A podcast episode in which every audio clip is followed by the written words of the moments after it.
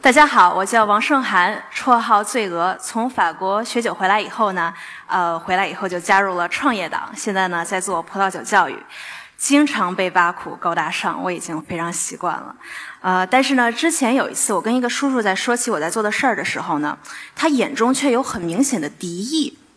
他当时犹豫了一下以后，呃，跟我说：“我觉得葡萄酒中国人不适合。”其实我非常理解我这个叔叔说的意思，因为我想呢，他是见多了拉菲一瓶吹的老板，也见过了很会晃杯的小资。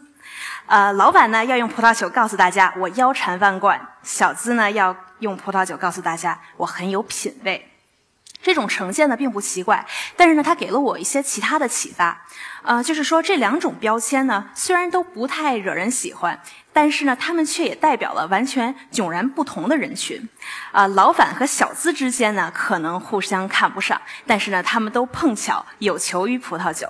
葡萄酒呢，作为一种非常方便的载体，就是往往像这样被不同的人赋予相互呃对立的价值。而且呢，葡萄酒呢，它并不是一成不变的，它所被赋予的呢，会随着时代呃社会环境的改变而改变。那么呢，这个当一个时代它的价值冲突越激烈的时候，葡萄酒的这种两面性也就会越鲜明。所以今天呢，我想要讲的是关于三对酒的故事。这三对酒呢，和他们各自代表的三个时代中间不同的价值对立。最后呢，这三个酒的故事会形成一个完整的一个呃大的故事。让我们先从第一对儿开始讲起。第一对儿呢，我们聚焦在1855年，从法国的勃艮第开始说起。呃，在1855年的时候呢，有一个叫 la valle 的人曾经写过一本书。这本书呢，把勃艮第的田地非常细致的分成了五个级别。呃 la valle 当时为什么没有给酒庄评级，而是给具体的勃艮第的每一块田地做的评级呢？这个跟在勃艮第曾经耕耘过的修道院有关。虽然说从凡夫俗子的角度来说，呃，这个酒精和宗教它是不是特别兼容的？但是呢，葡萄酒是一个例外。在最后的晚餐里面呢，耶稣已经说了：“我面包是我的肉，葡萄酒是我的血。”所以说，葡萄酒一直是基督教仪式的一部分。所以在公元九一零年的时候，当 Cluny 修道院，呃，到扎根在勃艮第这个地方的时候呢，他们就把自己所有的占地全部都开垦成了葡萄园。僧侣们是非常希望能够酿出好酒的。一方面呢是出于仪式的需要，另一方面呢是这样可以进贡给主教，还有一些非常有权势的客人。历史上还是发生过用葡萄酒去贿选主教的事情。在一三七三年的时候，有一个叫啊 Jean de la b o u s i e r 的一个修道院院长，他当时冒着被驱逐出教会的危险，送了当时的教皇三十桶 Clos de Vougeot，就是我们现在看到的左边的这瓶酒。没过多久之后呢，他就被竞选成了啊，他就晋升成了红衣主教。除此之外呢，这个僧侣们因为他们受过教育，会读会写，所以他们对于勃艮第的土地有系统的记录。经年累月之后，他们就发现，有的时候两块挨得很近的土地，他们酿出来的葡萄酒的品质却很不一样。逐渐的呢，他们意识到这个土地它的土质、坡度所受所受到的这个日照的时长等等，都会影响这块地所出产的酒的质量。勃艮第的这种呃土地意识呢，其实是和它的宗教背景息息相关的。因为呢，勃艮第在内陆，所以呢不在商贸的这个主流通圈里头，所以对他们来说，呃，这个拥有多少的地和这个地本身的声望，才是决定价值的方式。所以呢，在酒里头去找到地的重要性呢，也就是一个非常顺理成章的事情。只可惜，这个修道院时期的博呃的葡萄酒乌托邦呢，到了1789年法国大革命的时候，就被打成了一盘散沙。要知道，僧侣们代表的那可是这个剥削劳动人民的贵族阶级，也就是法国大革命时候的一呃第一级。自不用说，修道院呢就被打倒了，然后所有的土地全部被没收。正当内陆的勃艮第呢正在这个收拾法国大革命之后的残局的时候，法国沿海的波尔多正在走向法国命呃法国大革命之后的全面复兴。因为呢，勃艮第曾经的靠山天主教轰然倒塌，但是波尔多的金主大不列颠帝国，就是英国，当时正是如日中天的时候。在一八五五年同一个年份，拿破仑三世呢就命令，为了召开在巴黎举办的这个世博会，于是呢就命令波尔多的商会去把波尔多的一些酒最好的酒庄给分成五级。咱们耳熟能详的拉菲呢，就是当时的一级庄，就是右边这一瓶。呃，波尔多的评级有两个重点，一个是呢，它评的不是地，而是酒庄；第二个呢，它当时评级的标准不是综合实力，而是纯粹当时的贸易价格。呃，当然了，咱们要知道，现在的波尔多那可是拿贵族身份来标榜自己的，各种男爵、女爵，各种城堡，就是因为这样，我国无数的土豪才愿意为了拉菲买单。但是事实上，当时波尔多的大部分构成，实则是新兴的资产阶级。所以呢，一八五五年，其实呢，他那个评级是和当时少数拥有贵族光环的人是一点关系都没有的。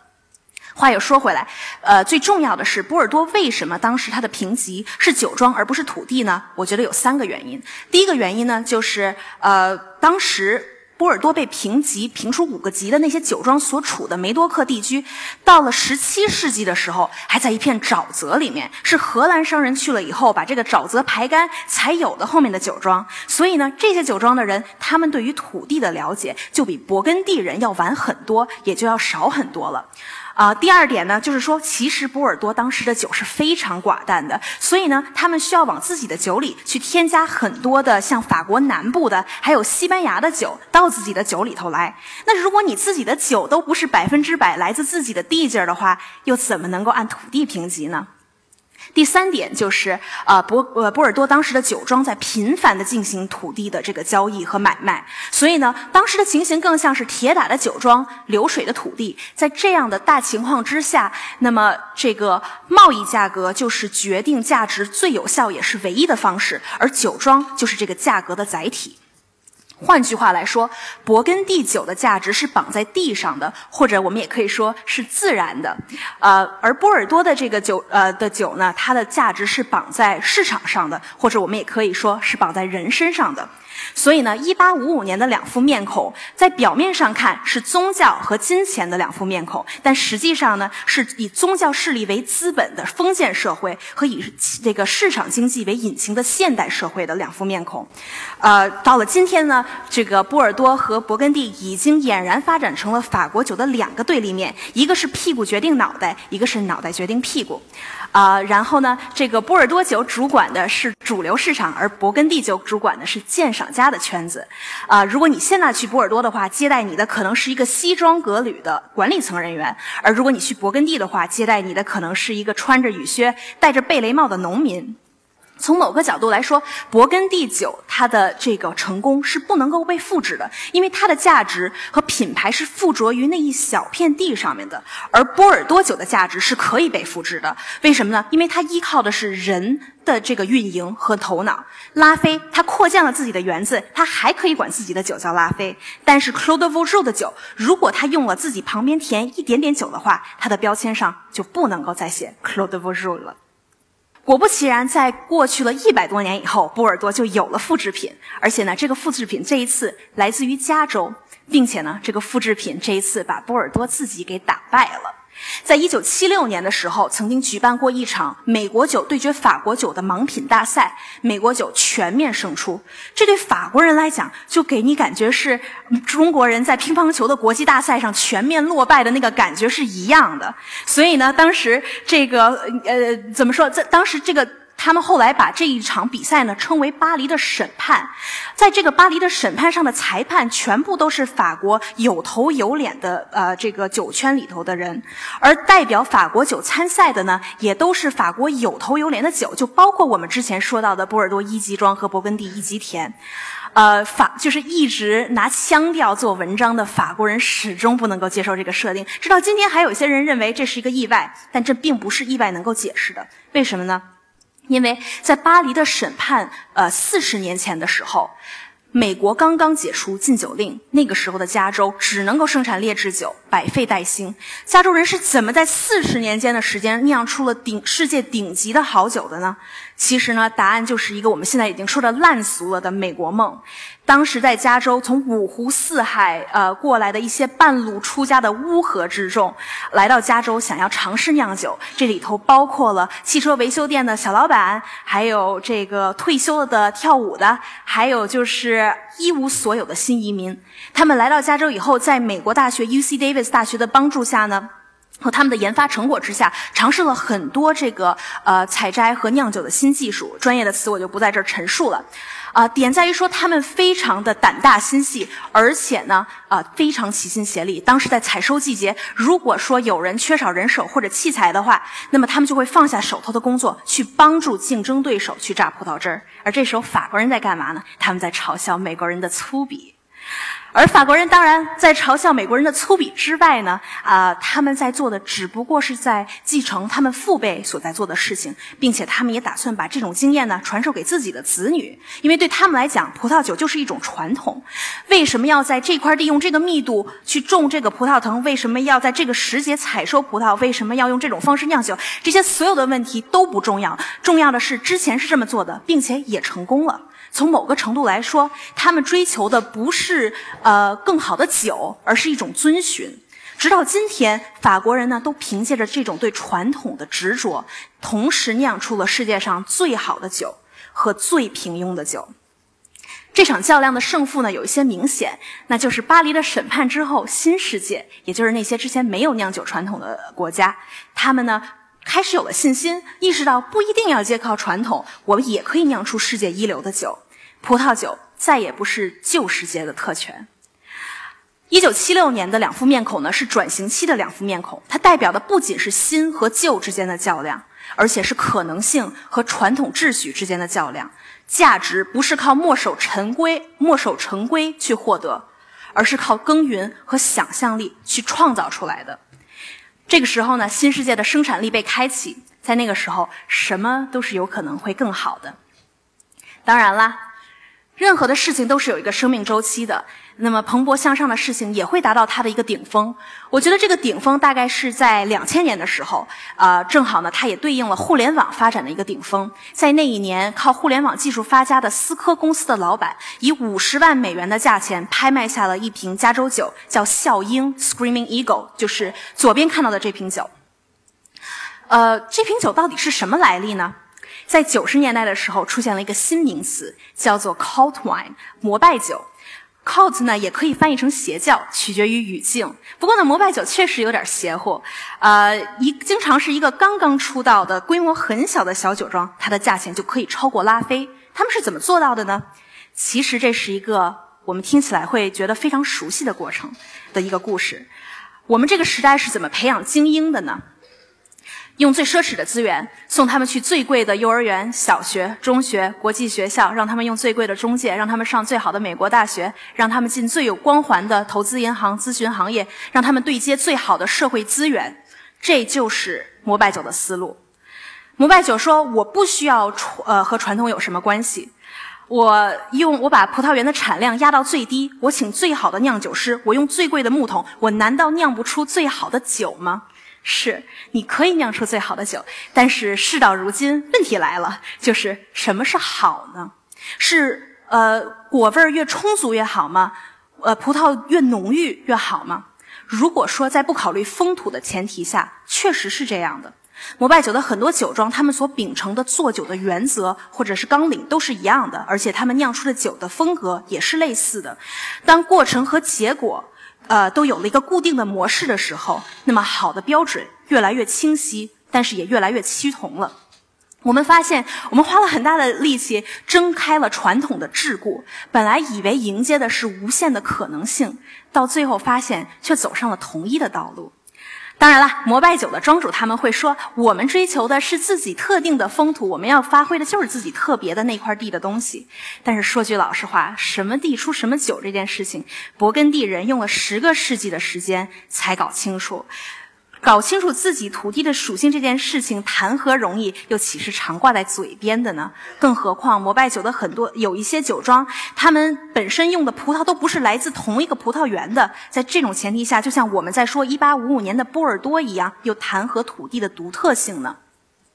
呃，再况且说，你放着一套呃百试不爽的能够酿出好酒的方法论，你不用，你非得要去追求自然天成，你非得要去呃这个追求一个非常虚幻的、毫无定论的风土的概念，谁又有这个时间资本去这么做呢？想做勃艮第的心是可以有的，但是成就勃艮第的时代条件却已经没有了。现在呢，就让我们那个呃，回到和笑鹰 （Screaming Eagle） 所相对峙的这一瓶酒，呃，正好它的名字呢也是一个动物，呃，叫做黄尾袋鼠 （Yellow Tail）。呃，我觉得可能有些人在超市里面都会看到，它的平均售价大概是在一百块钱左右。呃，黄尾袋鼠和笑鹰的命运那可是地上天下。黄尾袋鼠生下来就是要被量产的命，就是要去做那一瓶星期一晚上去买醉的酒。他们没有所谓的年份，没有年份可言，也没有特别的照料，更没有所谓的刚才我们说的风土的争议。他们，而且最惨的是，他们还要被高姿态的人鄙视，仿佛提到他们都会污了自己的嘴。可是就是这样的一瓶酒。呃，我却经常把它和摩拜酒放到一起想，直到有一天我突然意识到，也许它们之间是共享一种属性的，这种属性就是身份感的缺失。黄尾袋鼠是没有身份的，呃，最多你知道它是澳大利亚来的，但是呢，这就好像和我知道我身上这件衣服是中国制造的一样，但这并不是一个错误，这是一个工业革命之后的逻辑，不可能人人都喝上上好的酒，人人平等。在喝酒这件事情上是做不到的，那么我们就退而求其次，把葡萄酒经营成可口可乐就可以了。因为有的时候我们喝酒不是去追求或者需要什么意义，我们需要的只是一个消费品。摩拜酒从某一个角度来讲也是一个消费品，它的价钱能够炒到天上去，不是因为人们真的愿意为它买单，而是因为它被当成了一个有升值空间的投资品。人们喜欢它，不是因为它能够呈现所谓的风土或者年份，是因为它无与伦比的新贵光环。还有呢，就是它那个不需要经过长期培训就可以欣赏的口感。摩拜酒说到底是一种短平快，当然了，是一种高级的短平快。所以说，两千年的两副面孔是高度发达资本主义下的两副面孔，一副属于精英，一副属于大众。但是终究没有什么本质上的不同，因为一个是精英价值下的身份流失，另一个是平等价值下的身份流失。如果说一九七六年所代表的就是在巴黎的审判那一场戏里头所代表的是对于更好的追求。那么，两千年所代表的就是对于什么是更好的发问，以及更好之后的一个迷失。那么，这三瓶酒，他们的三个世纪的。各自的两副面孔呢，就讲完了。一八五五年，我们看到的是市场经济里的人和宗教政权下的地的对立；一九七六年，我们看到的是人挣开了传统的束缚，去拥抱更大、更好的一种可能性。一九呃两千年的时候，我们看到的是可能性尘埃落定之后，标准同一化以后，人的迷失。嗯，不管这个人他是大众还是精英。这个时候呢，你想要回到地的尺度，或者说这个自然的尺度，就是往往已经是积重难返了。呃，下一个时代的两副面孔会是什么样的呢？啊，葡萄酒还会承载什么样的人事的迁徙呢？我想，对于一个喝酒的人来讲，是无力回答或者猜测的。但是至少面孔是抽象的，酒是真实的。所以说，不管大背景是什么，只要现在还有认真的酒农倾注心血。那么，葡萄酒就有意义，喝葡萄酒就会让人感到幸福。我说，我讲完了。